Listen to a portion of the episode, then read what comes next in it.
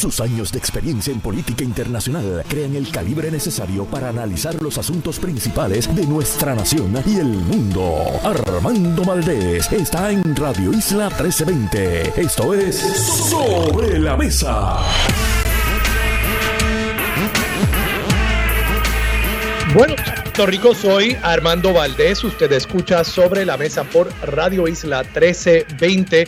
Hoy en Sobre la Mesa estaré Emilio Nieves y Rafi Anglada. Ellos serán nuestros analistas aquí en Radio Isla 1320. Además, Denis Márquez estará con nosotros y Nelly Zambrana, psicóloga escolar. Todo eso y por supuesto, como todos los días, de lunes a miércoles se sienta a la mesa Marilu Guzmán y junto a ella, café en mano, todos. Hoy hace falta café. Analizamos todos los temas de hoy. 7 de diciembre del 2022 son las 7 y 58 minutos de la mañana. Los asuntos del país tienen prioridad, por eso llegamos a poner las cartas sobre la mesa. Vamos a poner las cartas sobre la mesa de inmediato. Hay varios temas que quiero discutir en la mañana de hoy. Voy a estar analizando todo lo que está pasando en el país. Este, tengo que decirlo así, frenesí que se está creando con el tema de las armas en las escuelas y la posibilidad de un incidente violento al interior de un plantel escolar. Y quiero hablar sobre este tema con mucho sosiego, con mucha calma, para no abonar a un frenesí que ha causado que incluso un legislador del Partido Popular proponga que se cancelen las clases, que se suspenda lo que queda del semestre hasta tanto el Departamento de Educación no implante un protocolo para atender estas situaciones. Hemos llegado ya a ese punto, fuimos de 0 a 120 millas por hora en menos nada y este programa no va a abonar a ese frenesí Obviamente tenemos que discutirlo como lo hacemos en todos los programas de Radio Isla 1320, lo que es noticioso, pero vamos a hacerlo realmente analizando esto fríamente. Sé que es un tema que es difícil analizarlo fríamente porque están involucrados nuestros hijos y nuestras hijas, pero la reacción no puede ser peor que el problema que se está intentando enfrentar. Y ciertamente me parece a mí que recurrir de inmediato, como hemos hecho en otras instancias, al cierre de la escuela es una solución que podría acabar siendo mucho peor que el problema que se pretende atender. Así que voy a estar discutiendo eso un poco más adelante en este primer segmento. Quiero hablar también sobre la entrevista que le concediera Charlie Delgado Altieri a Gloria Ruiz Quilan, periodista de política del Nuevo Día, hay unas expresiones aquí muy interesantes, incluso hay unas que confirman cosas que yo he dicho aquí sobre lo que yo me sospecho está pasando en la mente de Charlie Delgado en torno a la posibilidad de que aspire a la candidatura a la gobernación en el 2024. Y voy a comenzar esta mañana analizando esta reunión que hubo del Comité de Trabajo de la Casa Blanca sobre Puerto Rico para atender el tema específicamente del desarrollo económico de Puerto Rico. Y voy a comenzar con esto precisamente citando a uno de los funcionarios, en este caso es Don Graves, subsecretario de Comercio de Estados Unidos, uno de los encargados de este comité de trabajo. Hubo una reunión ayer en Casablanca en la que estuvo presente el gobernador y gran parte de su gabinete económico, Manolo Sidre y otros. Y por supuesto que el tema del estatus siempre está presente, es el elefante blanco en cualquier discusión acerca de Puerto Rico y es inevitable que uno lo vea. Pero Don Graves, de nuevo, subsecretario de Comercio de Estados Unidos, dijo algo que a mí me parece acertado que a mí me parece que es el planteamiento que muchos de nosotros hemos hecho, pero que por la ceguera y obsesión política de algunos con el tema del estatus, que no se va a resolver hoy por diversidad de problemas. O sea, ustedes saben que yo soy estado librista y yo sé que para muchas personas eso es casi un insulto, decir que alguien es estado librista, pero yo soy quien soy y intento ser honesto con ustedes y poner las cartas sobre la mesa. Pero aun si no existiesen estadolibristas, hay un problema. Y es que los puertorriqueños no estamos de acuerdo aquí sobre cuáles alternativas queremos. Y las alternativas a las que tenemos derecho inalienable, porque en efecto tenemos derecho a solo una, que es la independencia, y eso lo está diciendo un Estado librista, pero es cierto, la única alternativa a la que tenemos derecho, que lo único que requiere es que la pidamos, porque Estados Unidos pues en ese momento tendría que decidir si va a concederla o si va a ignorar la voluntad del pueblo de Puerto Rico en querer ser independiente. Y como eso no requiere de una negociación, ni de admisión, ni de un pacto con Estados Unidos, en teoría deberían concederla. A eso tenemos derecho, porque es una decisión única y exclusivamente de Puerto Rico. Pero sobre esa opción no hay consenso. Sobre un pacto de libre asociación no hay consenso. Sobre la estadidad, bueno, ahí pues aparentaría haber un poquito más de consenso, 53% del electorado votó a favor de la estadidad. Pero entonces brincamos el charco allá a Estados Unidos y como la estadidad es una de esas alternativas que requiere de una consensuación con Estados Unidos, pues entonces estamos ante un problema. Aquí podríamos llegar a un acuerdo, pero entonces hay que llegar a un acuerdo allá con el americano. Y hasta el momento el americano no ha demostrado ningún tipo de voluntad para admitir a Puerto Rico como Estado. Así que el planteamiento mío, aun si yo no fuese Estado librista, aun si esa alternativa para mí no estuviera sobre la mesa, el planteamiento mío es que nosotros no podemos seguir posponiendo las soluciones a los problemas inmediatos que enfrenta Puerto Rico, pensando que la solución a todo va a ser el estatus. Porque entonces nos quedamos dando vueltas sin hacer nada. Porque en este momento, en el futuro cercano para Puerto Rico, la solución al estatus no está sobre la mesa. Esa es la realidad. Así que pragmáticamente uno tiene que hacer unas cosas. Ese es el planteamiento mío de siempre. Ustedes lo conocen. Vamos a ver qué dice Mr. Don Graves, subsecretario de Comercio de Estados Unidos. Aquí estoy citando directamente. Artículo de hoy del periódico El Nuevo Día, José Delgado, páginas 4 y 5. Cita, Biden quiere que el pueblo de Puerto Rico decida.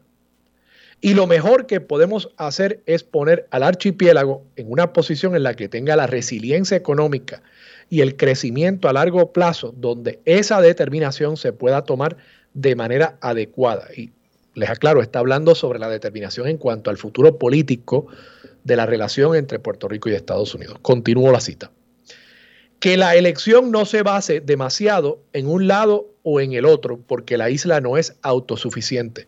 Queremos asegurarnos de que Puerto Rico tenga los recursos, tenga la fortaleza de la economía a largo plazo para que el pueblo de Puerto Rico pueda tomar una decisión honesta, una decisión que esté enfocada en el futuro.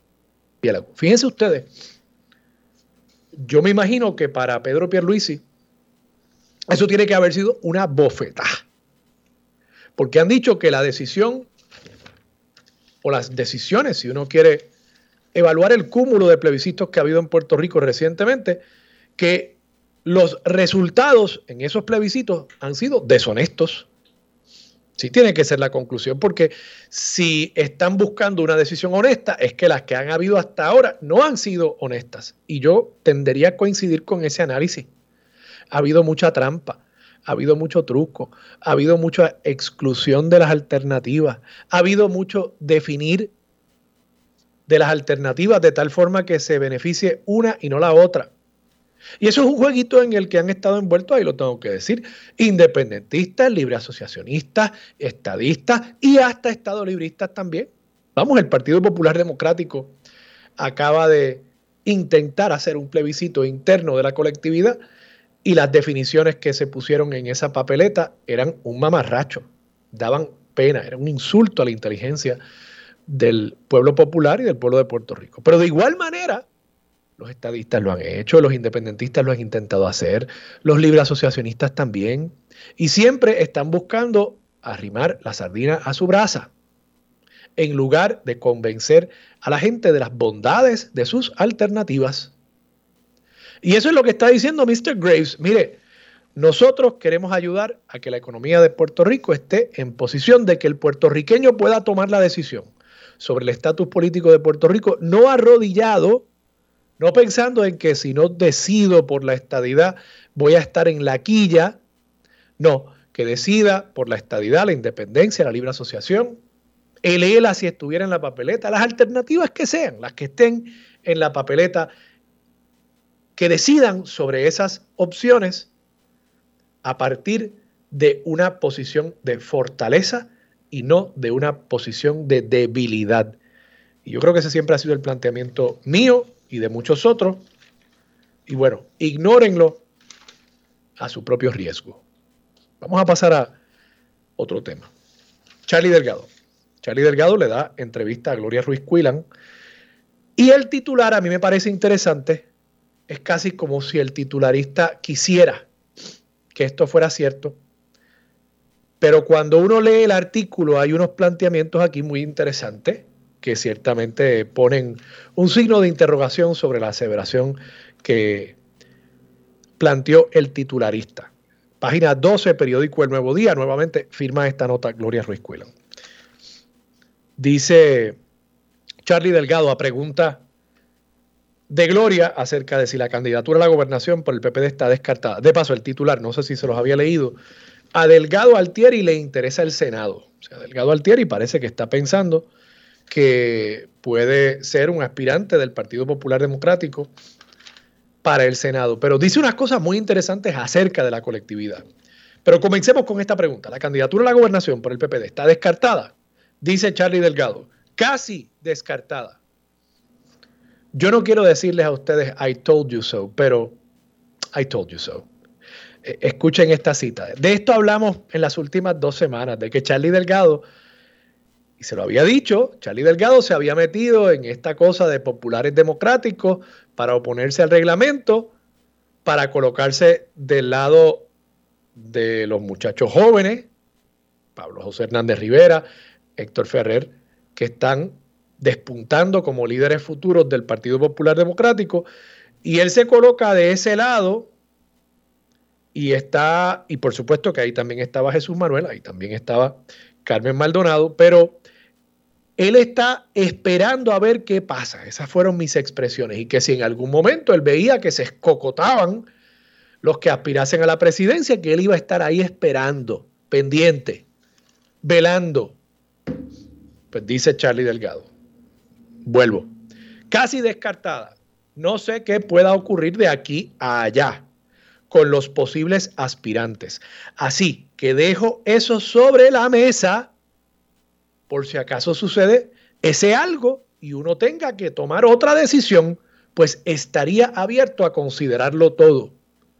Así que Charlie Delgado está velando qué pueda pasar en la contienda entre Jesús, Manuel Ortiz, José Luis Dalmao, Carmen Maldonado, a ver si uno de ellos gana la presidencia, si en la candidatura se escocotan, si luego teniendo la presidencia, que de paso la presidencia entiendo que se va a decidir en mayo, o sea que va a tener poco tiempo esa persona para escocotarse, pero Charlie Delgado va a estar ahí pendiente. Así se escocota, él está disponible para ocupar ese vacío que deje la persona que se rompa el coco. Dice más, dice que en el 2020 las divisiones en el partido afectaron al Partido Popular Democrático y que están latentes las divisiones porque entiende que no supieron manejar eso, manejar las divisiones. Y claro, yo creo que el primero que no supo manejar las divisiones fue precisamente Charlie Delgado. Charlie Delgado, ustedes recordarán que luego de ganar en buena lid, de paso, nadie cuestiona la victoria de Charlie Delgado en la primaria. Charlie Delgado no hizo ningún tipo de acercamiento con Carmen Yurín Cruz, que aunque haya llegado tercera, tuvo decenas de miles de populares que votaron por ella. No hizo ningún acercamiento con Eduardo Batia, que sacó también 50 mil votos en esa primaria y llegó en segunda posición. Incluso sectores tradicionalmente afiliados al Partido Popular Democrático los alienó con posiciones extremadamente conservadoras, moviendo la colectividad por el asesoramiento, creo que mal asesoramiento de sus consultores, moviendo el partido hacia la derecha. Y él fue alienando esos sectores tradicionalmente afiliados con el Partido Popular y por la arrogancia que demostró luego de esa victoria, tampoco pudo en precisamente en esa victoria mostrarse generoso con los que había derrotado y eso poco a poco le fue costando y sí, tiene toda la razón. Esas divisiones están latentes y sí, esas divisiones no se supieron manejar, pero quien estuvo a cargo de manejarlas fue precisamente él, Charlie Delgado.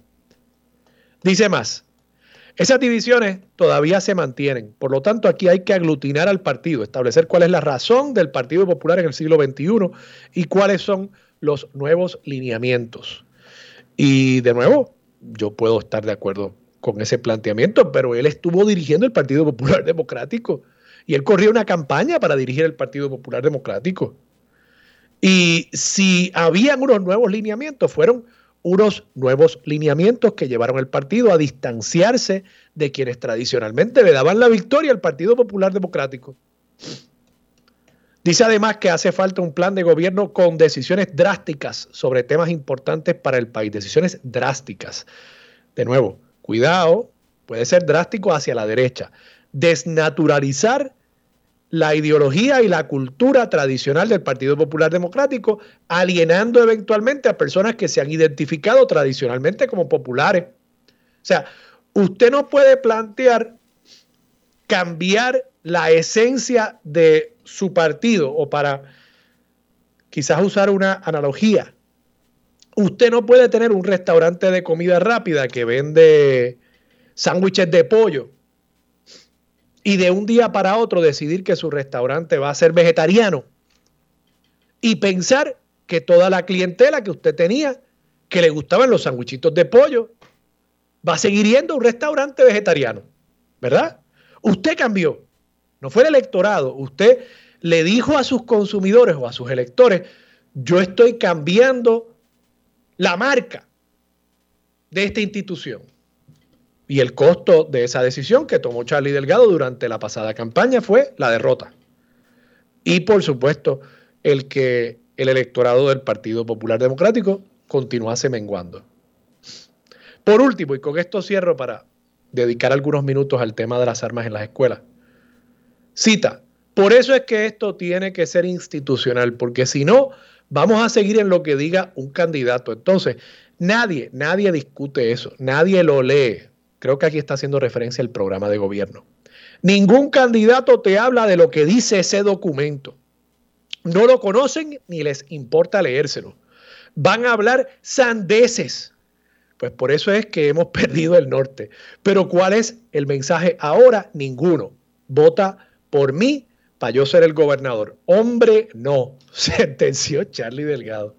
Interesante, cómico esto que él de pronto, dos años después de su propia candidatura, donde básicamente él lo que decía era vota por mí para yo ser el gobernador, que ahora él haya tenido este momento de claridad. Sí, muy, muy simpática esta entrevista. De nuevo, Charlie Delgado está ahí, está en el sideline velando, velando qué pasa con los muchachos que sí están en este momento dando el frente y decidiendo mojarse en esas aguas turbias de la política puertorriqueña, él está esperando seco con una toalla para asegurarse de que si ellos se escocotan, pues él estará ahí para ocupar el cargo de la gobernación y ahora sí, por lo visto, ahora sí que viene con una sabiduría increíble que va a permitirle a él, ahora sí que sí, ganar la gobernación para el Partido Popular Democrático. Bueno, se los dejo ahí sobre la mesa. Vamos a pasar con el tema de lo que está pasando en las escuelas. Mire, yo quiero, eh, de nuevo, atender este tema con la seriedad y con la calma que este asunto amerita. Aquí han habido en los últimos días dos incidentes. Uno de los incidentes tiene que ver con un chat de WhatsApp en el que por lo visto unos muchachos estaban haciendo alusión a un tiroteo. Ellos han dicho que eso era una broma. Yo no creo que eso sea eh, ninguna broma. Yo creo que es un asunto que hay que tomarlo muy en serio. Como de paso, había que tomar en serio también cuando un grupo de muchachos en un chat dijeron que querían matar a la alcaldesa de San Juan, Carmen Yulín Cruz Soto. Y por supuesto, me refiero a los muchachos del chat de la fortaleza, ¿verdad? Pero, pero bueno, poniendo eso a un lado, ¿verdad? Que a esos muchachos nadie fue a las casas de ellos a hablar con sus padres. Poniendo eso a un lado, aquí tenemos un chat de igual seriedad, donde se están haciendo unas referencias igual de preocupantes a la comisión de actos violentos al interior de un plantel escolar. Y eso hay que atenderlo. Tenemos además actos separados, no creo que sea parte de una conspiración, no creo que sea parte de una pandemia.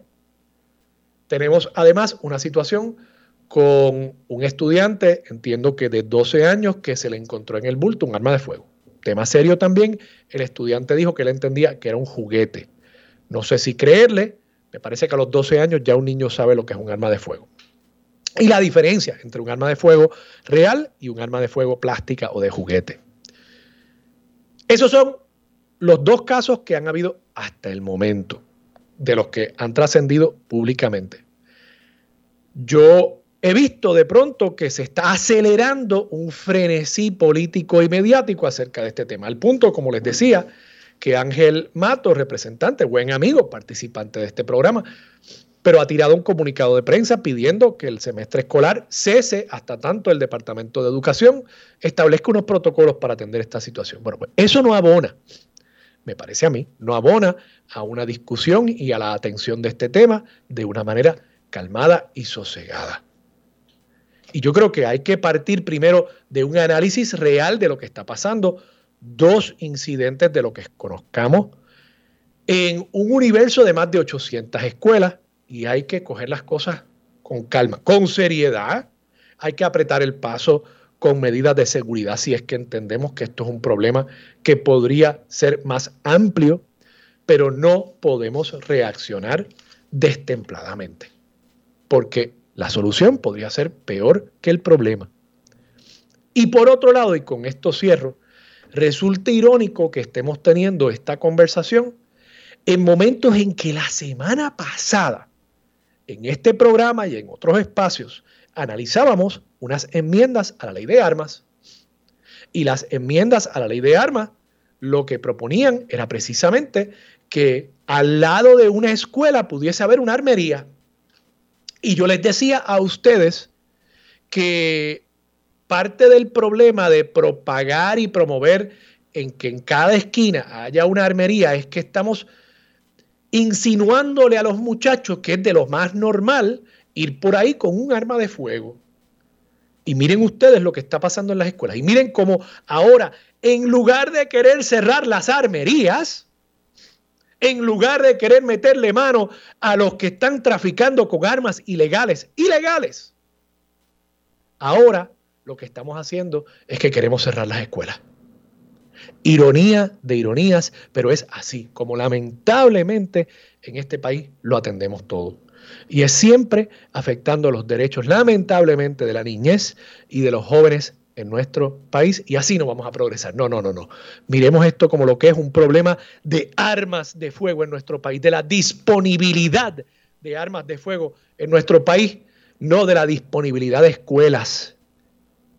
Y metamos mano con el problema que realmente estamos enfrentando.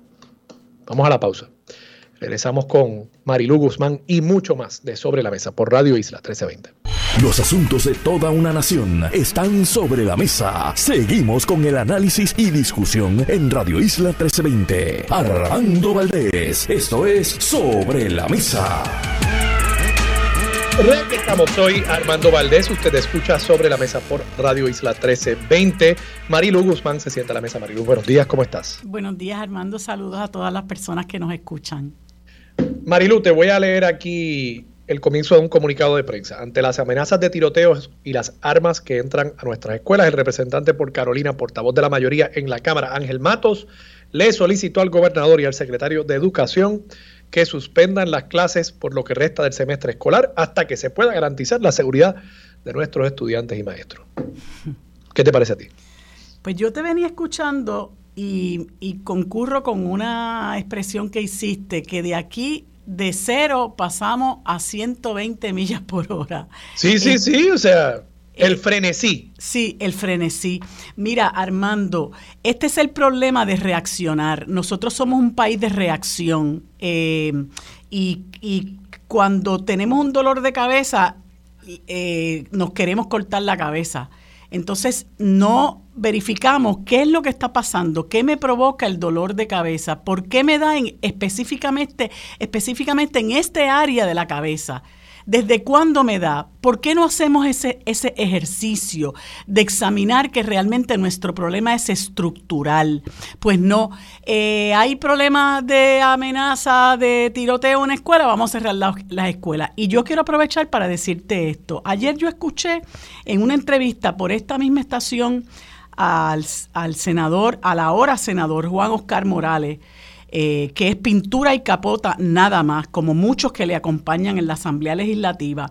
Y este señor dijo lo siguiente, cuando estaba siendo entrevistado eh, con relación a esta situación de las armas, dice, no, porque en no sé qué lugar se hizo un simulacro eh, de active shooter, no sé si esa fue la frase que usó, y fue un éxito. Y yo lo escuchaba y a mí se me caía la quijada porque yo decía, ¿cómo una persona en su sano juicio puede decir que en un país o en una escuela o en una comunidad donde se hace un simulacro de active shooter, eso es un éxito?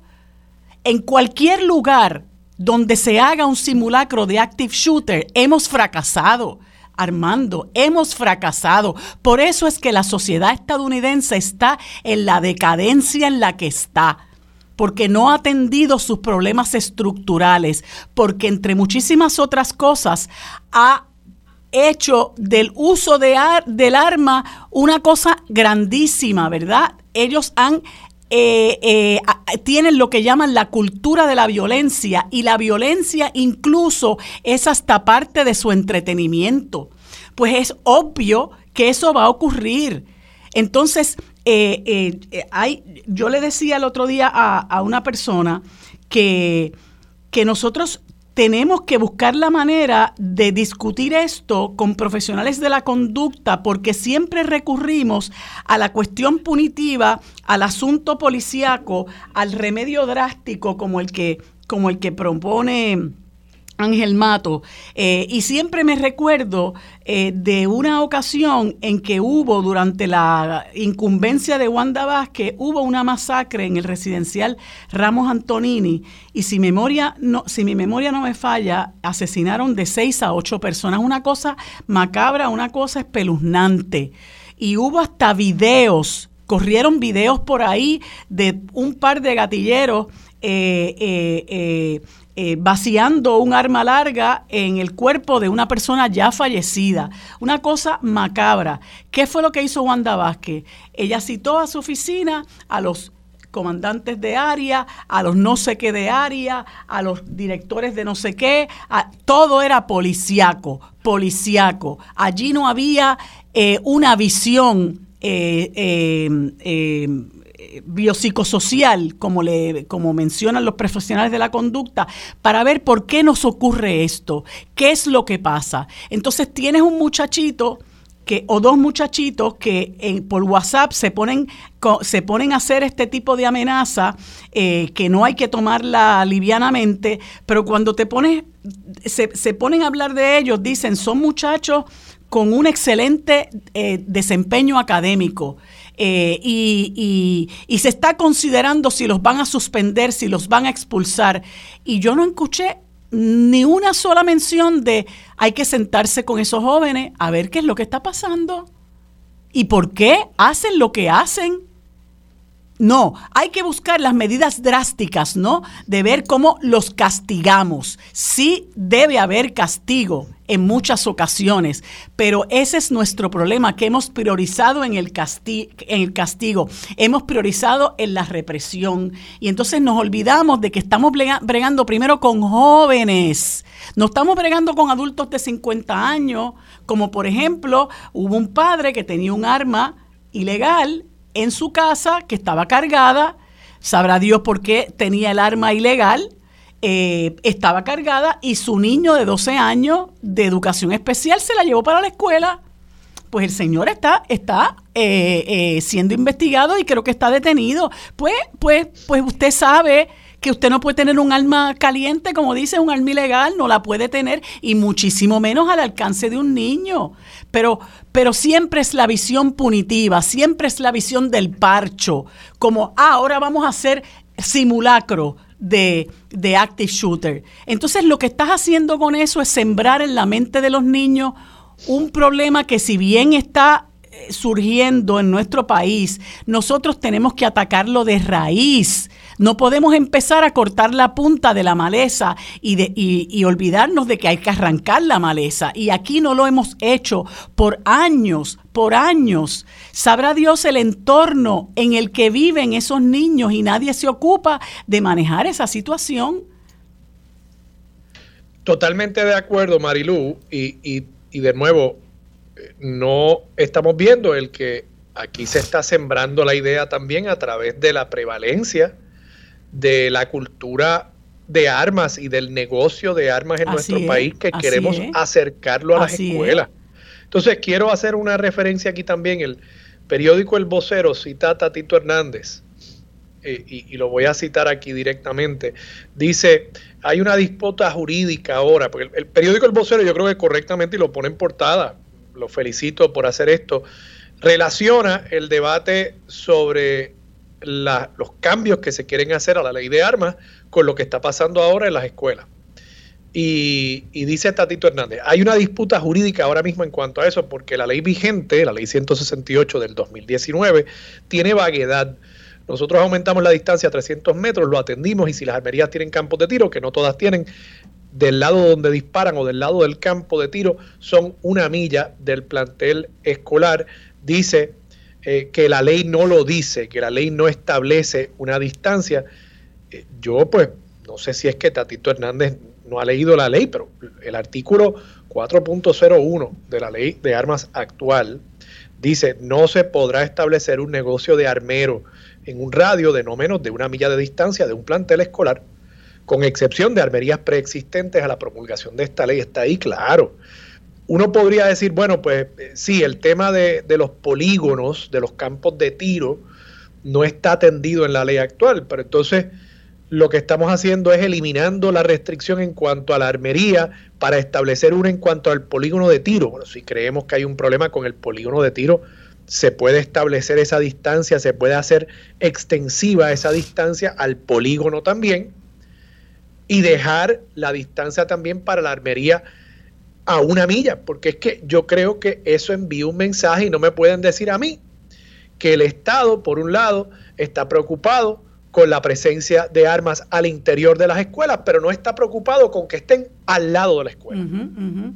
Y eso es lo que aparentaría estar haciendo el Estado con este proyecto de ley. Pero bueno, Marilu, tenemos que irnos a la pausa. Cuando regresemos, cerramos este tema y quiero discutir contigo también la reunión que hubo en Casablanca ayer, quiero tu perspectiva, que yo estoy seguro que va a ser posiblemente, potencialmente distinta a la mía, sobre lo que pasó en Casablanca y las expresiones también de Don Graves acerca de la necesidad de echar para adelante el tema económico antes de atender el tema de estatus de Puerto Rico. Con eso regresamos aquí en Sobre la Mesa por Radio Isla 1320. Esto es Sobre la Mesa.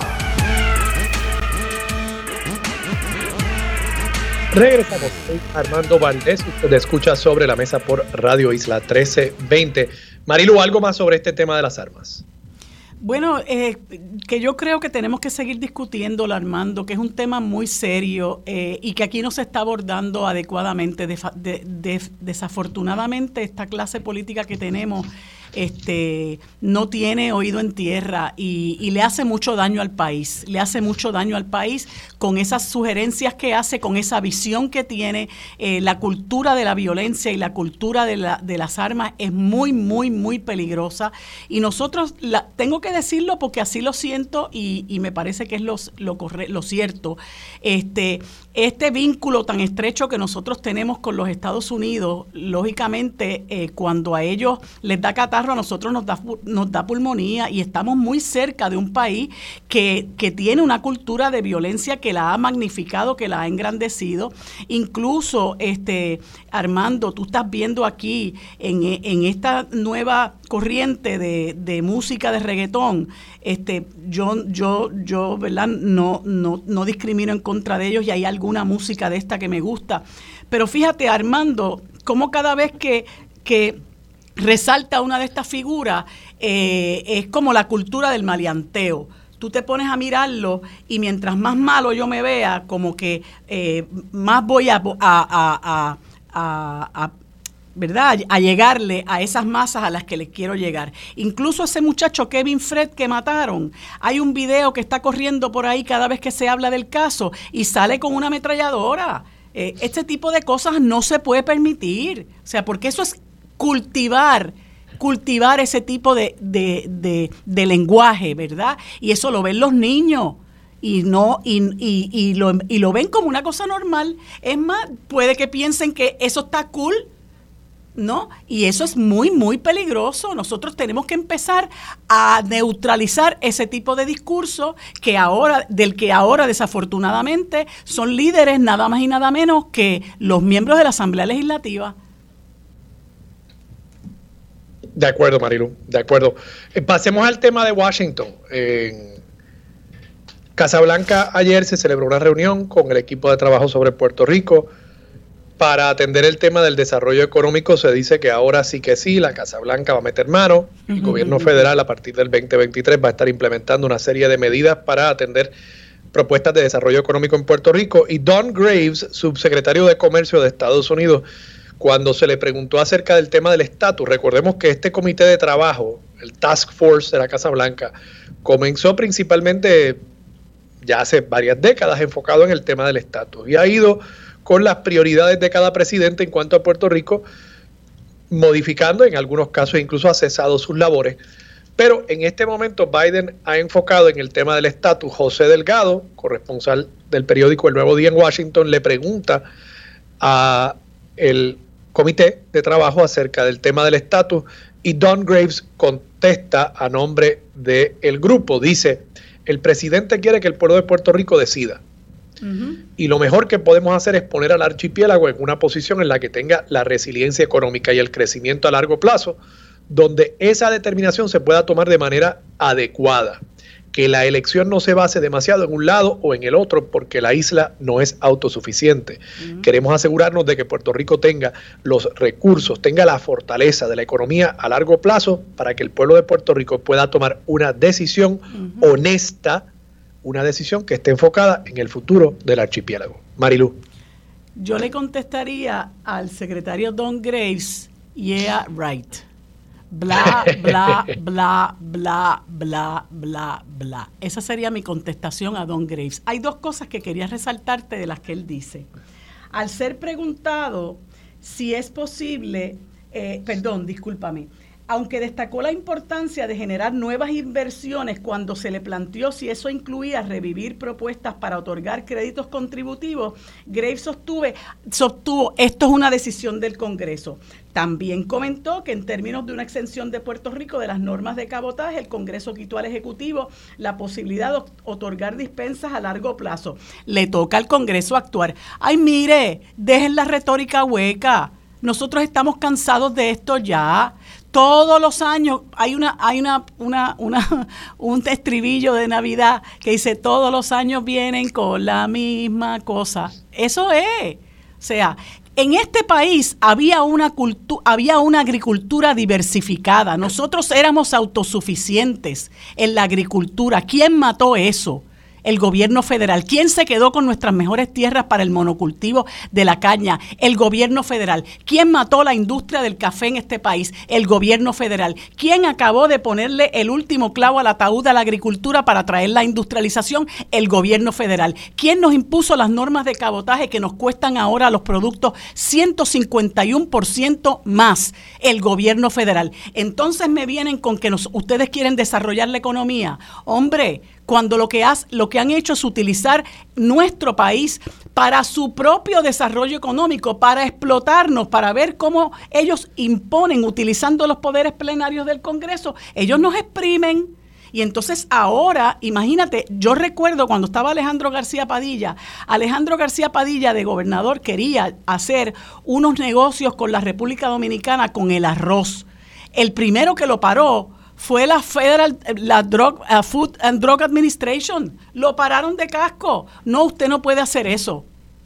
Y así por el estilo. O sea, eh, eh, ellos, ellos nos atan las manos y después cuando nos sueltan el dedo meñique, nosotros lo tenemos que celebrar. O sea, yo no creo en nada de esto. Estos son aguajes de muleta, eh, Armando. Entonces son desarrollos, entre comillas, artificiales, porque Puerto Rico no puede ponerse sobre sus propios pies si depende de los fondos federales. Y el problema que hemos tenido es que por años, por décadas, durante la eh, eh, estadía de los, del, del, gobierno federal en nuestro país, lo que han hecho es cercenar las posibilidades de nosotros ser autosuficientes, ¿verdad? Ellos dicen, no, porque ustedes tienen que desarrollarse porque como tú muy bien leíste, que la elección no sea demasiado en un lado o en el otro porque la isla no es autosuficiente. ¿Y quién mermó, quién castró nuestras posibilidades de autosuficiencia? Los estadounidenses cuando llegaron aquí e implantaron su política imperial, imperial y de poderes plenarios del Congreso y nos impiden hacer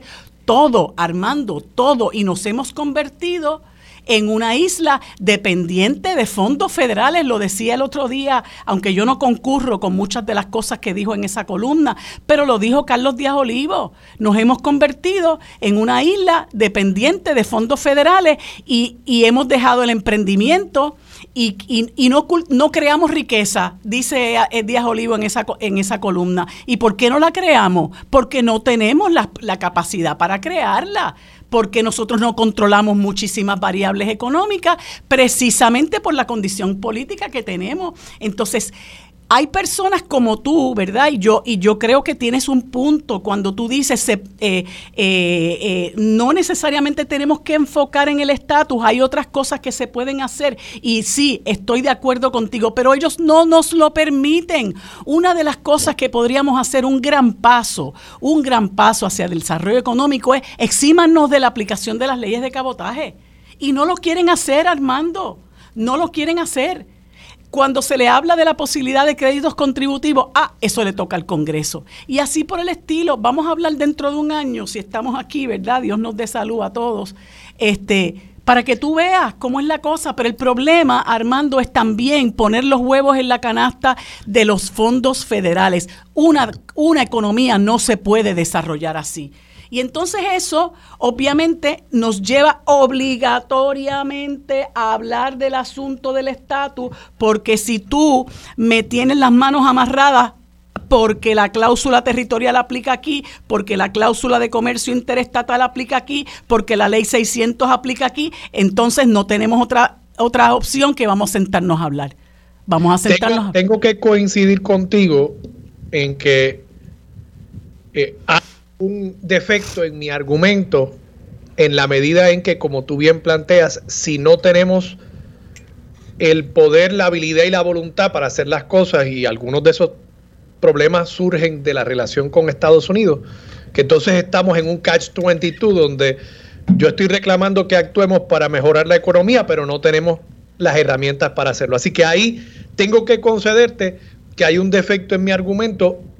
Quisiera pensar que esta conversación y que esta disposición que aparente estar mostrando la Casa Blanca podría quizás eh, desamarrar algunos de esos nudos y entonces permitirnos hacer el trabajo que sin duda, yo creo que todos podemos coincidir, hay que mejorar la economía de Puerto Rico y eso, y creo que tú coincides conmigo, eso pues no puede esperar por eh, los La resolución del estatus, claro que no. Eso hay que hacerlo hoy. hay que hacerlo hoy, pero creo que tienes un punto muy válido en cuanto a en cuanto a la necesidad de que tengamos las herramientas para hacerlo. Marilu, vamos a la pausa. Regresamos con más de Sobre la Mesa por Radio Isla 1320. Los asuntos de toda una nación están sobre la mesa. Seguimos con el análisis y discusión en Radio Isla 1320. Armando Valdés, esto es Sobre la Mesa. Bueno amigos, como les anticipé en este segmento y como todos los miércoles conversamos con el licenciado Rafael Anglada, hoy nos puede estar con nosotros el senador Rafael Bernabe y en su, en, en, su en sustitución de él está el amigo Emilio Nieves. Le damos a ambos los buenos días y las gracias por estar con nosotros en este segmento. Buenos días, Emilio y Rafi, ¿cómo están? Buenos días, saludos a ti y a Rafi también, a toda la red de audiencia. Buenos, buenos días y darle la bienvenida a Emilio. Gracias. Bueno, pues gracias Emilio nuevamente por salir a nuestro rescate porque supimos tarde que, el compañero Bernabe no iba a poder estar con nosotros. Y, bueno, eh, nosotros esta próxima hora la vamos a dedicar a un asunto que me parece, eh, incluyendo ¿verdad? El, el, el periodo que tenemos con ustedes, la vamos a dedicar a un asunto que a mí particularmente me parece gravísimo eh, y es esto que está ocurriendo en las escuelas. Eh, le comentaba yo a Armando, ¿verdad? abordando las alegadas eh, alternativas que proponen algunos de nuestros legisladores, que en Puerto Rico hay alguna gente que cuando le duele la cabeza, pues se quiere cortar la cabeza eh, y no se sientan a evaluar de dónde viene el dolor de cabeza, qué puedo hacer para atajarlo, cómo puedo resolver esa situación que me está afectando. Y yo veía con estupor todas estas, y veo con estupor todo, todas estas situaciones de eh, eh, tiroteos en masa que se dan en Estados Unidos, que se han convertido en la del día. No solamente se limitan a las escuelas, ahora ocurren en todos sitios, incluyendo los hospitales, los colmados, eh, las iglesias, etcétera, las universidades. Usted no está a salvo en ningún lugar. Y esta, esta situación que se dio entre ayer y anteayer, eh, con unas amenazas, etcétera, este jovencito que se presenta en una escuela en la calle Loíza con un arma cargada que la toma de su, de su casa, eh, pues resultan ser muy, muy, muy preocupantes. Este, Emilio fue eh, presidente de la organización Únete, que es una organización que agrupa, agrupa eh, maestros en, Puerto Rico. Eh, yo sé que Rafi, como abogado principalmente de casos de naturaleza penal, trabaja con mucha de nuestra juventud y, hay unas cosas que a uno les preocupa, ¿verdad? Y es que esto no es un problema donde, digamos, eh, la maleza tú le cortas la punta porque vas a volver a crecer.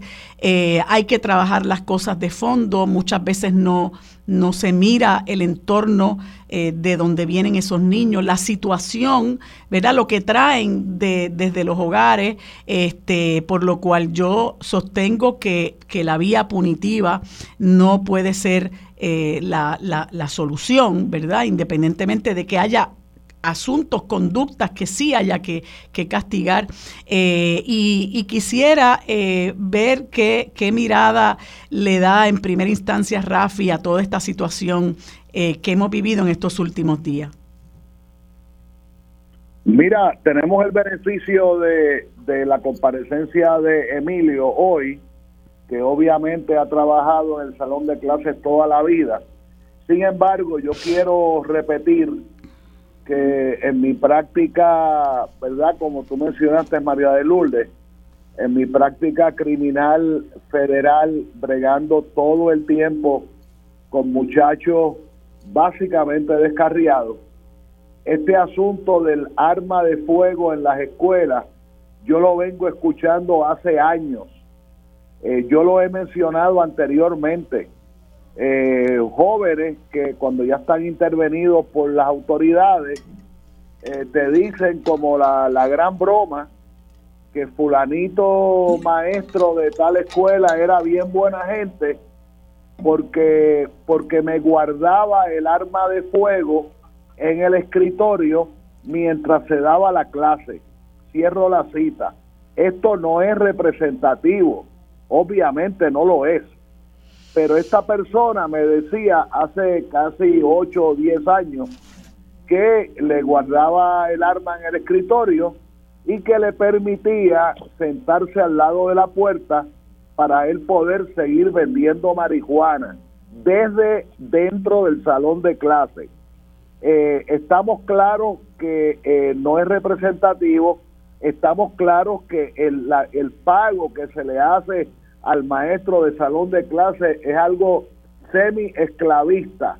Lo mismo ocurre con el tema de los trabajadores sociales y el asunto este de los 10.500 casos, eh, querellas de, problemas, ¿verdad?, este, sociales.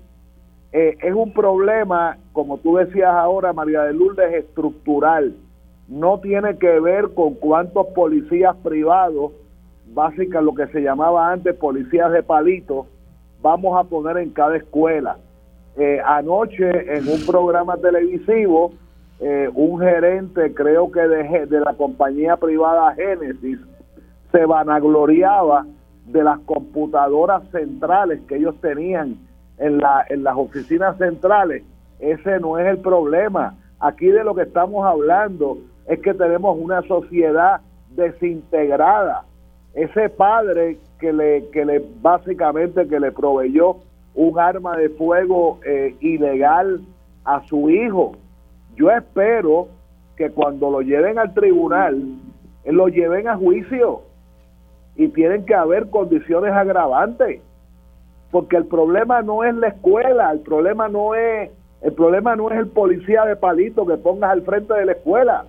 El problema es que no hay hogar.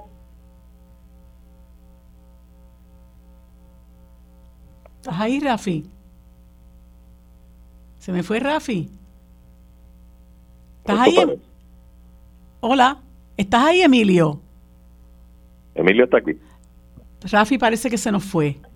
Bueno, voy a, voy a, voy a aprovechar este que, bueno, algo se nos desconectó Rafi. Emilio, yo quería primero escuchar tu tu parecer, ¿verdad? Como persona con tantos años de experiencia y muy particularmente, ¿qué tienes que decirme de unas expresiones que escuché del, del ahora senador Juan Oscar Morales hablando de los simulacros de, tiradores activos?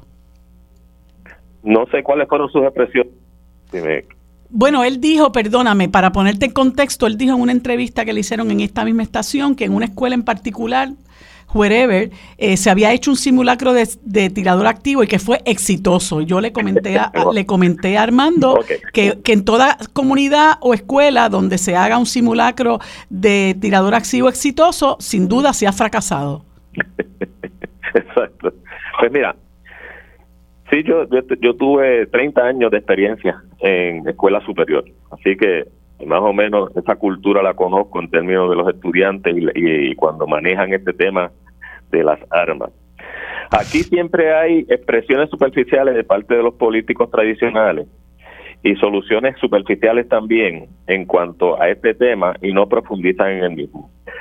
En Puerto Rico, en la historia reciente, el gobernador Ricardo Rosselló, en el 2018, luego de los eventos que observamos a nivel del mundo ocurrido en los Estados Unidos, donde las estadísticas de tiroteos masivos en distintas áreas, incluyendo las escuelas, generalmente es un promedio de 600 al año, de acuerdo a las estadísticas que tienen en los Estados Unidos en los últimos años.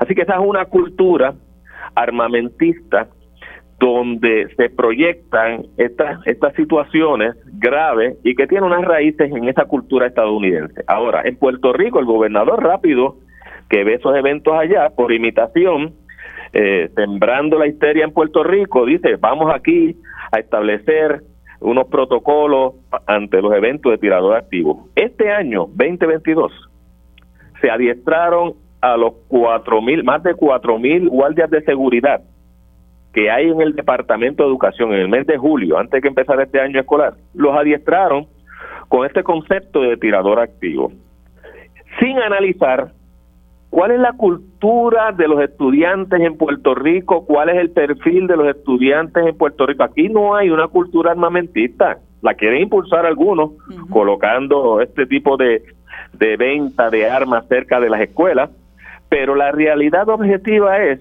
que aquí no existe esa cultura armamentista de que caen en, la mayoría de los hogares hay acceso a, las armas. ¿Y qué pasa? Aquí en Puerto Rico la cultura es otra. Fíjate que en estos días finales de, este semestre, de este primer semestre, la experiencia ha sido que en algunas escuelas superiores sí ha habido llamadas de amenaza de que hay un explosivo, o ha habido explosiones de cheribón o de petardos en los baños de las escuelas, y eso genera una tensión y, claro, y a veces la intención es que se suspendan las clases. Y ese tipo de situación sí la hemos tenido en Puerto Rico. No se ha establecido protocolos sencillos para atender esa realidad que la hemos vivido. Pero claro, la experiencia ha sido que luego del huracán María para acá, por los distintos eventos, eso se ha reducido significativamente, este tipo de conducta. Ahora, esto es propio y, preocupa porque no solo las escuelas públicas.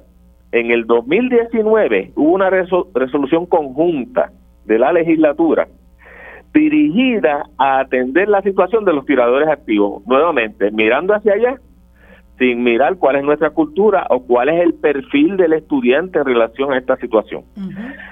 Y ahora, con estos eventos que ocurrieron entre la escuela Juan José Osuna y la, la, University Garden, dos escuelas especializadas, con estudiantes que son seleccionados para estar en esas escuelas porque tienen que cumplir con los requisitos. Pues surge esta, esta conversación y la primera reacción son dos. Una, esto es una broma. Dos, es una amenaza real. ¿Cómo manejamos este asunto? ¿Estableciendo simulacros de protocolo o atender esto en lo personal al estudiante? Cuál es el perfil de ese estudiante. Ah, está haciendo, eh, está pasando por experiencias de acoso, de bullying, tiene una situación emocional, lo dejó la novia, lo dejó o, el novio eh, eh, la dejó. ¿Cuál es la situación familiar que hay?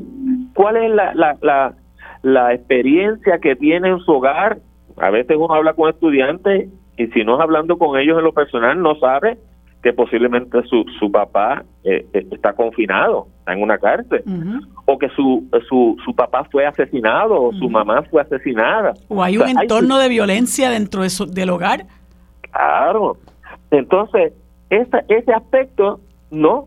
Lo que hacemos es un simulacro de que si viene un tirador, cierren las puertas, eh, si hay lugares de escape, escapen por ahí corriendo, llamen a la, a la policía, o sea, y este tipo de, situación eh, no puede ser por imitación. O sea, hay una conducta que se puede imitar, pero también hay unos protocolos que se quieren imponer en Puerto Rico sin entender esta realidad particular y ver si nosotros estamos dándole el servicio al estudiante que necesita, si la familia está eh, eh, recibiendo el apoyo que necesita en ese proceso de crianza, con quién está ese, ese estudiante, está con su abuelo, está con su tía, o sea, hay una realidad eh, personal, emocional, psicológica que hay que atender. Entonces ahí vamos al servicio que tienen que dar los consejeros, los trabajadores sociales, los psicólogos que ahora están incorporados a la mayoría de las escuelas, el enfermero escolar que también se ha incorporado a la mayoría de las escuelas. ¿Cómo se integra todo ese personal? Pero ese personal es suficiente. O sea, 250 estudiantes por cada trabajador social. ¿Usted cree que de esa manera se puede atender adecuadamente a esa totalidad de estudiantes o a un por ciento de esa cantidad de estudiantes que tengan la necesidad eh, eh, urgente de que sean atendidos? O sea que ese tipo de discusión es la que tiene que llevarse a cabo. Y ya tú ves las medidas que mencionan algunos políticos, celebran que se haya dado un protocolo, por Dios, hmm. cuando en realidad esto es un aspecto humano, familiar, social comunitario que tenemos que atender y que tenemos que asignar el personal. Y el enfoque de la orientación es, ahora mismo esto tiene que servir de aprendizaje, esto que ha ocurrido en las escuelas, y el encontrar a un estudiante con, con un alma, pues hay que hacer el análisis de qué está ocurriendo aquí, en la familia, en la sociedad, en la comunidad.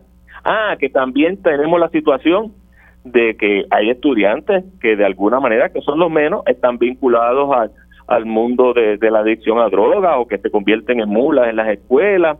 O sea, ese tipo de situación de, la presencia de drogas en las escuelas, yo recuerdo aquella campaña de eh, eh, la Escuela Libre de Drogas, en donde ubicaron un policía armado frente a cada escuela, luego eso lo descartaron. Eh, y entonces se habla de, de soluciones superficiales como detector de metales, eh, armar a los maestros, imagínate, planteamientos muy extremos que no van a resolver y atender la situación. Yo creo que en el caso nuestro, eh, ahí eh, nosotros estamos a tiempo de resolver esto si atajamos el problema de raíz y si atajamos esta, esta visión de muchos de los políticos que, que, ¿verdad? que están en el poder, por así decirlo. Incluso yo tengo que denunciar eh, que hemos visto en las redes sociales fotografías de la comisionada residente con armas largas.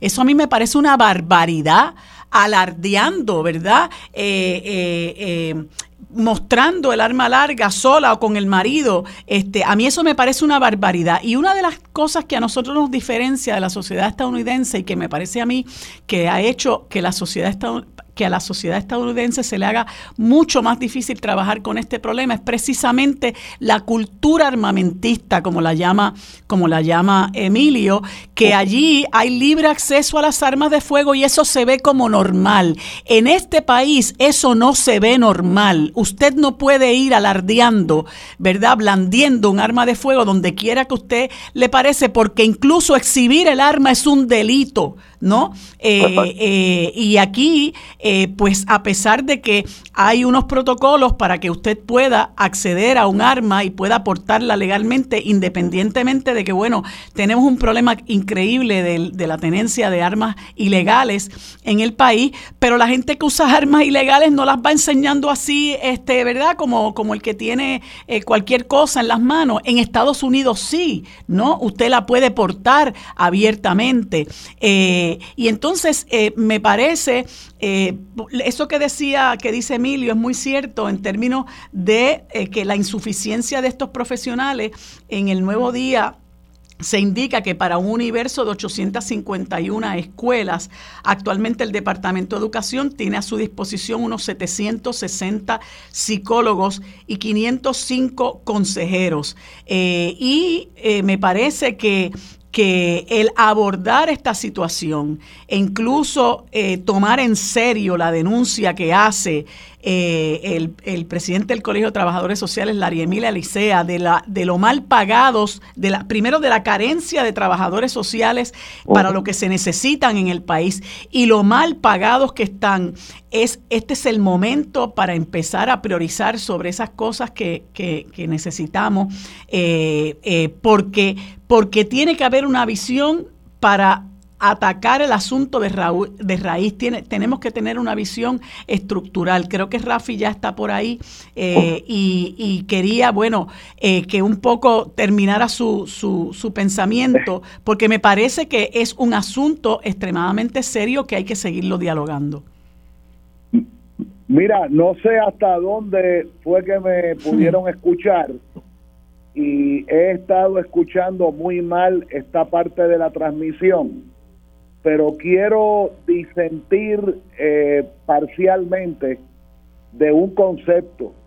En algunos sectores de la sociedad somos una sociedad, eh, eh como se decía, eh, armamentista, ¿eh? que se decía. Sí, sí. En ciertos sectores de la sociedad, en el contexto del trasiego de drogas, hay ocasiones en que seres humanos portan armas abiertamente en público.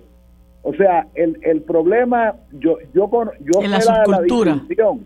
O sea, no puedes comprar el arma en Walgreens, esa parte yo la sé.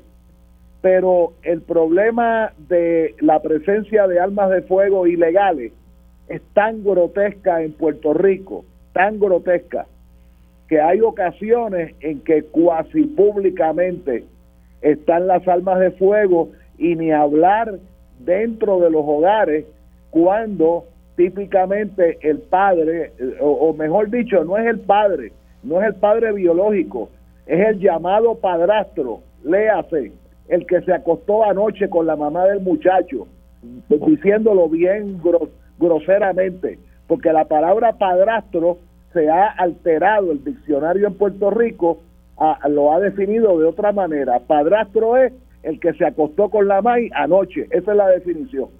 Y, y, muchas veces el niño ve el arma en su casa, en la sala de su casa, ¿verdad? En un país donde hay miles de puntos de droga y de otras ilegalidades.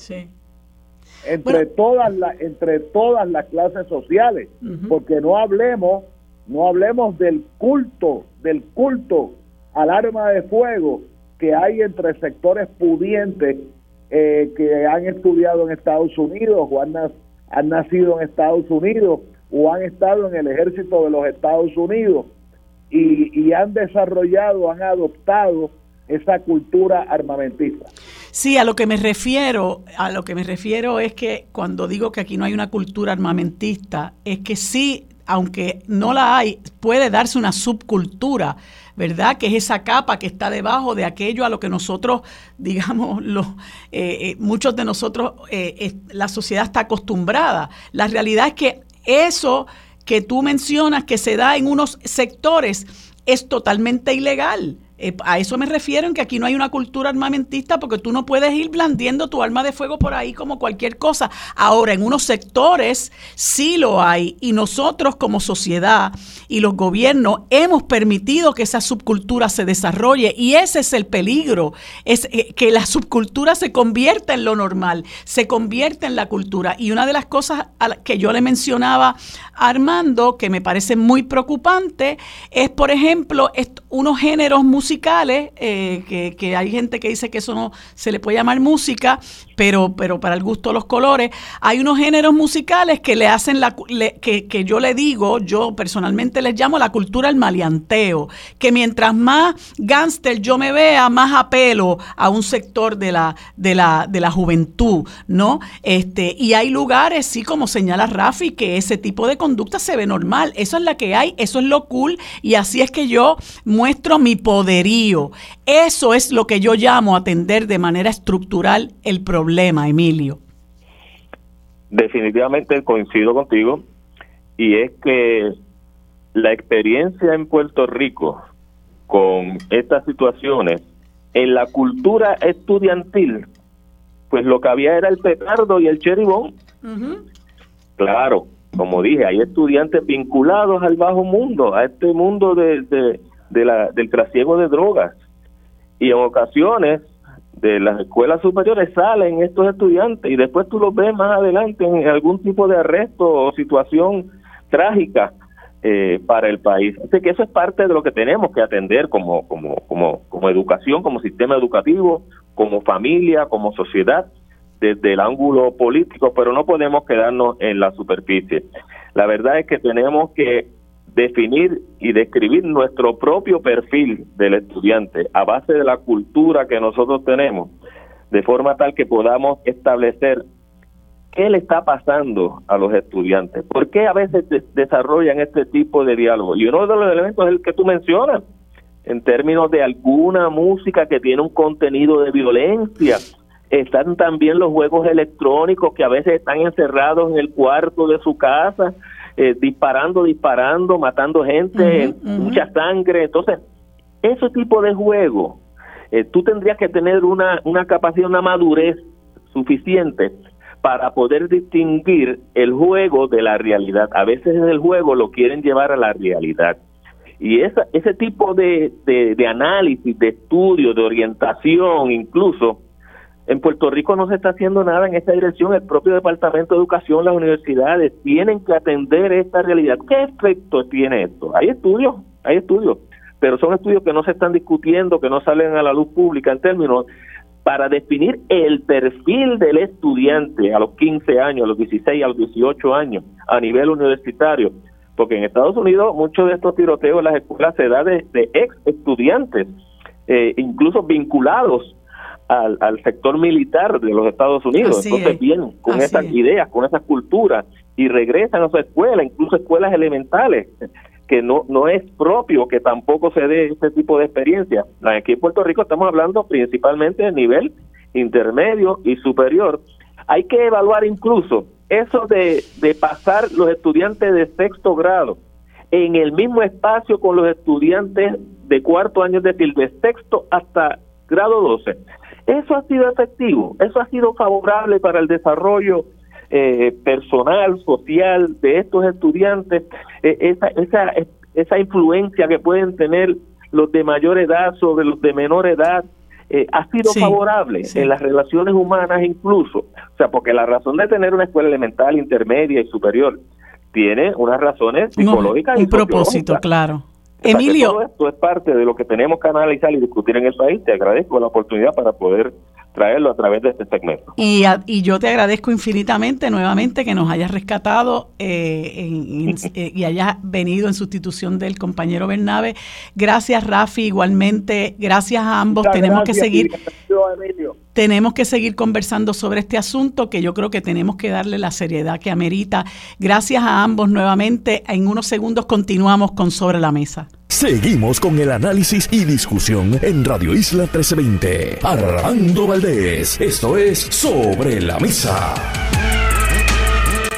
Bueno amigos, en este segmento tenemos el placer de conversar con el amigo representante Denis Márquez por el Partido Independentista Puertorriqueño, a quien les damos los buenos días y las gracias por sacar de su tiempo para conversar con nosotros en este segmento. Buenos días, Denis, ¿cómo te encuentras?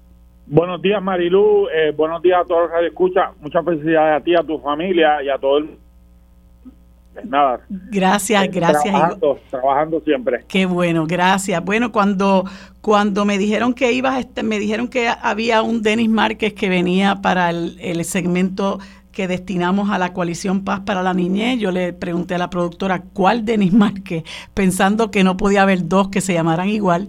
Y entonces, pues me alegró eh, muchísimo saber que eras tú la persona con la que iba a conversar. Y, me dice que hay una vista pública sobre el proyecto 1333 que declara estado de emergencia por violencia infantil en Puerto Rico y sabes que esto es un tema eh, pues muy, muy serio eh, que a muchos nos preocupa enormemente y quisiera que nos abundara sobre, sobre, este, sobre este proyecto. Mira, Marilu, yo creo que de, de, entrada es importante señalar, llevo mucho tiempo eh, trabajando con las compañeras de la Coalición para la Niñez, que le tengo un inmenso respeto por su dedicación, porque nos conectamos, como se dice en el argot social, porque llevo también tiempo trabajando con el tema de la de la niñez y particularmente el maltrato a la niñez, indagando, obteniendo información, eh, interrogando en las vistas públicas, visitando eh, entidades que trabajan con los niños y las niñas maltratadas en este país. Y, y, eso nos llevó a nosotros, conjunto con el apoyo, y ellas participaron del proceso de redacción del proyecto de la Cámara 1333, que no es otra cosa que ese proyecto se unió como coautor y él ha sido, ha sido muy diferente conmigo en el proceso de investigación, el compañero Jesús Manuel Ortiz, es coautor del proyecto, ¿no? Y en su comisión es que se está viendo que es un proyecto para declarar un estado de emergencia eh, en el Departamento de la Familia, o, más que todo con relación a la violencia infantil en Puerto Rico. Mediante este proyecto de ley hacemos esa declaración y que se y que haya un trabajo de emergencia, de inmediatez, de urgencia entre todas las agencias de gobierno, incluso organizaciones como coalición como la coalición son parte del proyecto de ley para atender este asunto que ha que ha resurgido como tú yo te escuchaba creo que hace un par de días en, en, tu, en este en tu programa donde hablaba de que esto es repetitivo y de que se ha hecho en años anteriores. Yo vengo denunciándolo hace más de un año y en la última vista pública el departamento de la familia señaló por escrito que yo estaba equivocado cuando la, la información la dieron ellos mismos en un interrogatorio que hace, hace, hace cinco meses se tuvieron que retrastar, ¿no? Y en ese sentido eh, es la importancia de este proyecto de ley, pero sobre todo de que eh, visibilicemos este problema y lo tratemos con la urgencia que se merece la, el maltrato, la violencia e incluso la tortura, porque mm. incluso la tortura contra la niñez en Puerto Rico, pues además de la violación de un derecho humano a los más vulnerables, a, a, los seres humanos eh, que menos tienen los mecanismos de protección, es también un, fracaso social. Así es. y en ese sentido me parece que es bien importante atender el asunto y por eso lo estamos trabajando con tanta eh, urgencia. Eh, de hecho, Denny, una de las cosas que, eh, que yo he denunciado en los espacios cuando tengo la oportunidad es que Puerto Rico ha mantenido una constante en el índice de la pobreza de nuestra niñez, que hasta hace poco era de 58%, algo que ha denunciado el Instituto de Desarrollo de la Juventud. Ah, es, ese por ciento se redujo por el, el Child Tax Credit y otra, otra programa federal, pero, pero nada, eh, en la medida en que nosotros dependemos de que eso sea eh, por unos programas que no son permanentes, ¿verdad? Y nosotros no eh, creemos las condiciones, ¿verdad? Para trabajar con el problema estructural, lo que estaba hablando ahorita con, con Emilio y con Rafi, este, vamos a seguir dando vuelta en círculo, ¿verdad? Porque estos son temas que no, no se toman en serio, ¿verdad? Porque los los gobiernos que hemos tenido priorizan en otras cosas y nuestra niñez se sigue afectando y tenemos los problemas que estamos viviendo ahora en la calle, ¿no? De, de amenaza a nuestra seguridad en la calle y en las escuelas. Mire, sobre este tema de la pobreza, yo también lo hablaba recientemente con, con, con Edwin Irizarry Mora. Eh, todo el mundo sabe que es un gran economista, pero es un en desarrollo humano y me decía con mucha énfasis, Denis, no puedes medir que se reduce la pobreza a base de un, de un criterio económico. Estamos hablando de la pobreza y la desigualdad social, incluye el acceso a la energía, el acceso a la salud, el acceso a la educación, un conjunto de componentes que establecen, definen lo que es desigualdad, que la que, que, que, hay un que hay un unos criterios y además tampoco hay una garantía, me explicaba él, de que el uso del dinero por tantas necesidades que tiene la gente se utilizan eh, exclusivamente en un área porque tienen que, utilizarse en, diversidad de asuntos y que realmente hay que tener mucho cuidado con ese análisis de la pobreza. Y al igual que tú, reflexionaba que todo este asunto de la violencia, el asunto de la niñez, en los problemas en la escuela, las escuelas son el, el ambiente en donde se refleja diariamente la realidad social de Puerto Rico que tienen miles de niñas y niñas de Puerto Rico y, y, no entenderlo así es decir que todo se resuelve es que si en la familia que es no entender la complejidad de la situación social de Puerto Rico. Y yo creo que, que, que es triste, ¿verdad? Que estos, este es un tema reiterado. Yo hablaba ayer con Armando cuando sale a la luz pública las 10.000 querellas de maltrato. Yo le decía, pero Armando, en el 2012 había 42.000 y se, y se acusaba a la ex secretaria de la familia de que las había engavetado, ¿no? Entonces, ahora se, se menciona 10.000 para el año 2016, pero un poco uno se queda, ¿verdad?, perplejo porque uno dice, pero ¿cómo? ¿Qué pasó? Porque si se engavetaron 42 mil en el 2012, tenemos 10 mil en el 2016, yo no puedo concebir con el caos que hay administrativo en este país que eh, esas otras 32 eh, que pasó, ¿no? Eh, y, y, es como un problema que se sigue metiendo debajo de la mesa y solamente contados legisladores como tú, en aquel entonces Rosana López, me dicen que ella, que llevó a cabo una investigación con relación a eso cuando era senadora, hizo unos referidos al Departamento de Justicia y nunca pasó nada. contados legisladores se ocupan de este tema pero, pero nunca se ve solución y el problema es que esto va empeorando. Y, y yo me y tú utilizas el concepto engavetado. En este momento histórico las escondieron. Mm. Las escondieron porque eh, esto no es de la vista de Antiel. El 2 de abril o el 5 de abril, creo que fue el 5 de abril de este año, ellos vinieron a presentar al Departamento de la Familia su presupuesto. Y como el tema de la niñez, el maltrato de la niñez, a mí me, me motiva, me, me, apasiona y me, me, preocupa y me, bueno, todo, todo, todo todos esos elementos. Yo estoy en la vista y veo que en su memorial en su presentación de presupuesto nos hablan de este tema, pero incluyen un plan estratégico y cuando tú ibas a la página, que se yo, 40, 50, el plan estratégico en una esquina como objetivo que tenía el plan estratégico era era eh, atender el problema de, las de las referidos atrasados. Y entonces, pero cuando lo traigo a la discusión en la vista, es que surge el dato de los 10.458, si no jamás lo iban a mencionar. Y en la vista, no me gusta usar esta palabra, pero, pero la voy a usar, tuvieron el descaro, porque es un descaro, de poner por escrito que la información de las 10.548 era equivocado en la exposición de motivos de mi proyecto. Tuve que transcribirle el 5 de abril y confrontarlo, típico contrainterrogatorio que tú sabes que hemos utilizado.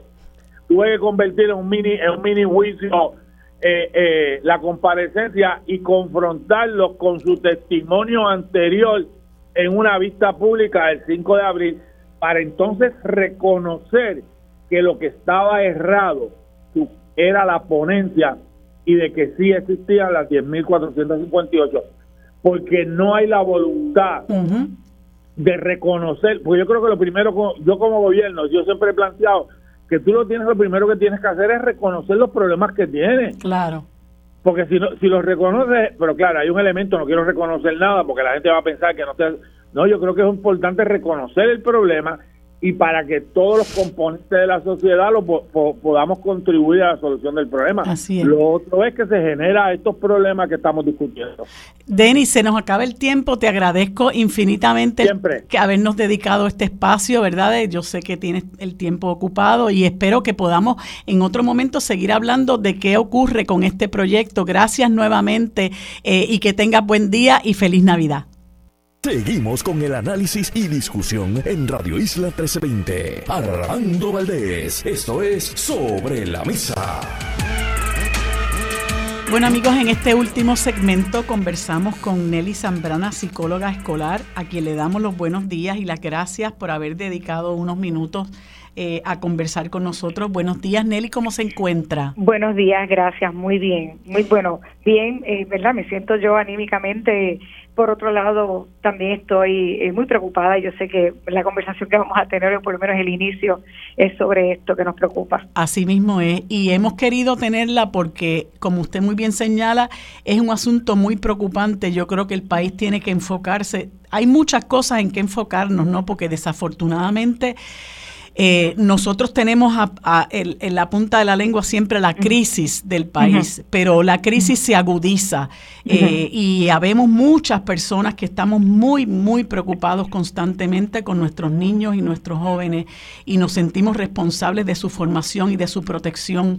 Y estas situaciones que se han dado en los últimos días en las escuelas llama, como le, le comentaba yo ahorita a los compañeros que nos han precedido, a que hablemos del asunto en su su fondo, que hablemos del asunto estructural, que, que hablemos del trasfondo de estas cosas y no empecemos a hablar de que hay que cerrar escuelas, de que hay que hacer este eh, simulacros de tirador activo, o sea, me parece que ese no es el no es el enfoque. Y qué mejor que hablar con un profesional de la conducta, psicóloga escolar, para que, ¿verdad?, nos, nos ponga en, en, en, nos, nos ponga el problema en su justa perspectiva.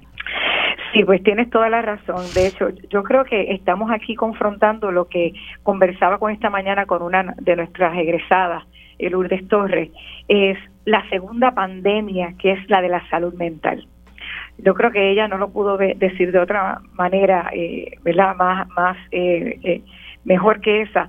Y es nosotros tenemos que recapacitar, nosotros tenemos un problema de salud mental de hace mucho tiempo, de décadas. ¿Verdad? Eh, y la olla se ha llenado y hay unos detonantes que están saliendo por distintos lugares que ciertamente lo que ha hecho eh, es eh, crear unas respuestas eh, iniciales, ah, pues vamos a cerrar, vamos a rebuscar bultos, vamos a esto. Entonces, como dices, el, el, mal de fondo no se toca. Aquí hay un problema muy serio eh, eh, con, nuestra niñez en términos de la pobre participación que tiene. Es muy importante la protección y, como dices, que nos sintamos responsables porque ciertamente tenemos que ser los responsables primarios, pero nosotros también hemos abandonado el, el, el, terreno de escuchar a, a, los niños y a las niñas, a los jóvenes. Eh, y de hecho, la Carta de Derechos de, la Niñez, ese proyecto que se aprobó en 1998, en tres instancias nos habla de, de, la participación de la niñez, de que se le escuche en procesos judiciales que le afecten, eh, acudir con ayuda de un funcionario, funcionaria o representante a un tribunal. Y de hecho ya hoy día eh, la psicología eh, clínica e, e infantil y escolar y demás han, han, evolucionado muchísimo. Ya hay unas maneras de preparar a los niños y a las niñas para estos procesos. Tenemos muchísimos enfoques que son que han dado resultados. tenemos eh, personas que están dispuestas, eh, tenemos entidades como, como lo es eh, la Red por los Derechos de la Niñez con Marco Santana, tenemos Cátedra UNESCO, tenemos Colegio de Abogados y Abogadas, tenemos proyectos en distintas universidades, todas las universidades de este país, las la públicas y las privadas, tienen proyectos que tienen que ver con la niñez. El, el Estado ha dado la espalda lamentablemente a esa a ese conocimiento científico que se ha, que se ha levantado por años, ¿verdad? Eh, y, precisamente, ¿verdad? Ah, tienen que venir grupos eh, como la Coalición de Paz para la Niñez y, por petición, ¿verdad? Mira, vamos a escribir esto, vamos a hacer esto y que bueno que hay legisladores, ¿verdad? Como Denis Márquez y el legislador Ortiz eh, que se unieron para para bregar con el maltrato de la violencia infantil y crear, ¿verdad? El, asunto del, del, estado de emergencia de violencia, pero nuevamente uno revisa todos estos esfuerzos que son importantes. Hay que trabajar con la participación auténtica de la niñez, ¿verdad? Esa, esa parte es sumamente importante y eso nos va a ayudar a descriminalizar eh, eh, eh, siempre esta visión eh, de, criminalizar, de patologizar, de hacer más agudas las restricciones. mira, las, las escuelas con todo esto se pueden convertir en segundas cárceles. Así es. Detectores de metales, de buscar bulto. Mira, este, yo creo que hay que abrir las conversaciones a las familias, y eso lo hemos conversado aquí distintas colegas, distintos colegas, conversaciones con las familias, conversaciones francas, revisar esa, esa ley 85 que en el consejo escolar solamente tiene un estudiante, cuando es la población más afectada. Eh, y bueno, y otros defectos que tiene la ley 85, ¿verdad? Que hay que trabajar, eso, eso sería otra conversación, pero miremos las herramientas que tenemos, ¿verdad? Una herramienta de, reforma educativa que tiene unas fallas ahí donde los consejos escolares están prácticamente anulados. Este, la, la, convertir las escuelas en, en estos lugares tan restrictivos donde los maestros ya no pueden tener ni una cafetera, ni una, no hay salas de reuniones para maestros y maestras. La, la convivencia eh, social en la escuela que siempre ha sido un, un, factor de protección. Claro, una gran familia. Claro, es la segunda familia, el segundo hogar. Se está desarticulando, ya los maestros no pueden ni almorzar en el comedor escolar, no les permiten tener cafetería, no les permiten tener microondas, no hay salas de reunión. ¿Qué ¿Qué, estamos haciendo? Y a mí me preocupa algo particularmente y es que cuando vi este asunto de los muchachos que pusieron esa, esa conversación en WhatsApp de que iban a tirotear las escuelas de University Gardens y Juan José Osuna, que son escuelas especializadas, sale a relucir que son estudiantes, le comentaba yo Armando, de un buen desempeño académico. Pero entonces ya usted escucha a la gente que dice hay que suspenderlo, hay que expulsarlos, hay no sé qué, y no veo esa, ese acercamiento ¿verdad? Eh, más profundo que tiene que ver con vamos a hablar, vamos a hablar. y es reconstruir el tejido social, eso es tan importante. Y ahí, en ese sentido, el Estado está dando la espalda totalmente. Incluso estaba leyendo que un experto eh, de la rama privada en estos asuntos de emergencia, de explosivos y demás, criticó el asunto de que se desalojara la escuela así ni más ni más, este, porque dice que eso puede puede ser más peligroso. Pero nada, voy, yo no soy experta en esto, pero yo creo que es importante revisar eh, el, peritaje que hay eh, en estas áreas y mirar bien los protocolos. Probablemente tenemos que revisar los protocolos, pero no solo no, no para ponerlos más restrictivos o más punitivos.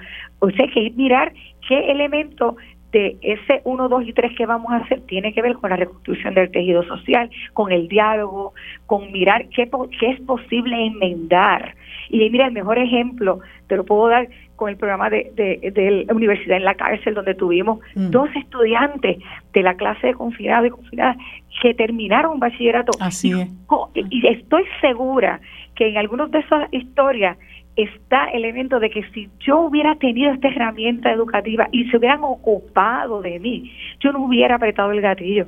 Así mismo porque, porque solamente miramos la, la, el acto o la consecuencia, pero no estamos mirando los determinantes sociales que hay. Así y ese es, el llamado que hay que hacerle al Departamento de Educación, a ese, al licenciado Ramos, y que empecemos realmente a hacerle caso a las investigaciones que hay y a los proyectos que ya hay y, y que han sido exitosos y exitosas. Hay escuelas que han sido exitosas a pesar de.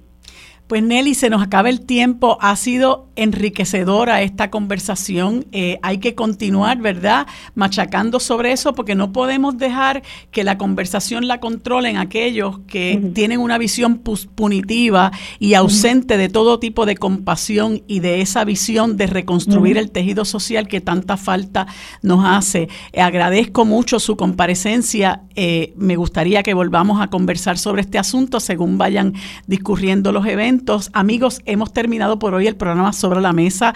Gracias por sintonizarnos. Nos vemos y nos escuchamos el próximo lunes. Lo próximo es Mili Méndez en Dígame la Verdad.